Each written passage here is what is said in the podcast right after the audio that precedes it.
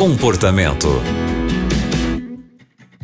Está começando o comportamento aqui na Rádio Novo Tempo. É muito bom ter a sua companhia. Eu sou a Aline Carvalho e hoje quem vai nos ajudar com essa situação complicada vai ser o psicólogo Evandro Lai. Evandro, nosso ouvinte, escreveu contando assim: Hoje é meu aniversário. Meu chefe me deu flores e me convidou para sair. Fiquei constrangida e envergonhada, principalmente porque foi diante dos meus colegas. Como faço para falar com ele?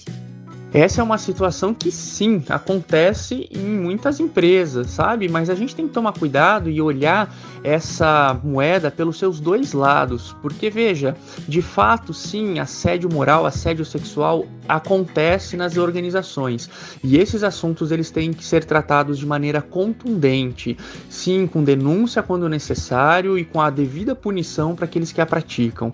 Mas é muito importante a gente se lembrar que existem histórias de amor muito bonitas que começaram numa relação de hierarquia, de subordinação, de pessoas que começaram a namorar com subordinado, com chefe e que depois se casaram e têm filhos e vivem há muitos anos juntos, não é?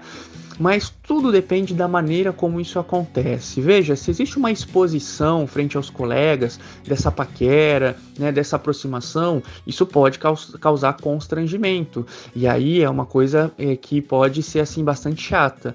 E aí quem recebe esse tipo de atitude de um chefe precisa se posicionar de maneira séria e falando que não gostou daquilo, que achou chato e que aquilo não deve se repetir. E se a pessoa de fato não tem nenhum interesse no chefe, ela precisa dizer que aquela relação é extremamente e estritamente profissional, não tendo espaço para outros tipos de outro tipo de relacionamento, certo? Então essa conversa franca com o chefe é bastante importante. Vamos lembrar que não são somente chefes homens que assediam as suas funcionárias, mas existem chefes mulheres também que fazem esse tipo de investida com seus funcionários homens, não é? Então a situação acontece em ambos os sexos. Mas é muito importante a gente entender que a maneira como isso é feito que é o que chama atenção e o que deve ser cuidado. Se você já se posicionou, se você já falou para o seu chefe que você não quer nenhum tipo de relacionamento e você declara aquilo de maneira séria e contundente e aquelas investidas elas não cessam, aí é muito importante que você tome providências e reporte isso a um escalão maior daquela organização. E se isso não for ainda solucionado, se isso não resolver, é muito importante talvez que você rompa com aquele contrato de trabalho, não é? E até mesmo faça uma denúncia dependendo do grau dessa aproximação, se houve algum tipo de agressão, de violência, de toque indevido, não é? E tudo isso é passível de denúncia nas esferas jurídicas da nossa sociedade. Então vale bastante essa atenção, porque a maneira como essas coisas acontecem é o que pode determinar se aquilo é uma relação saudável ou se aquilo é uma relação realmente prejudicial.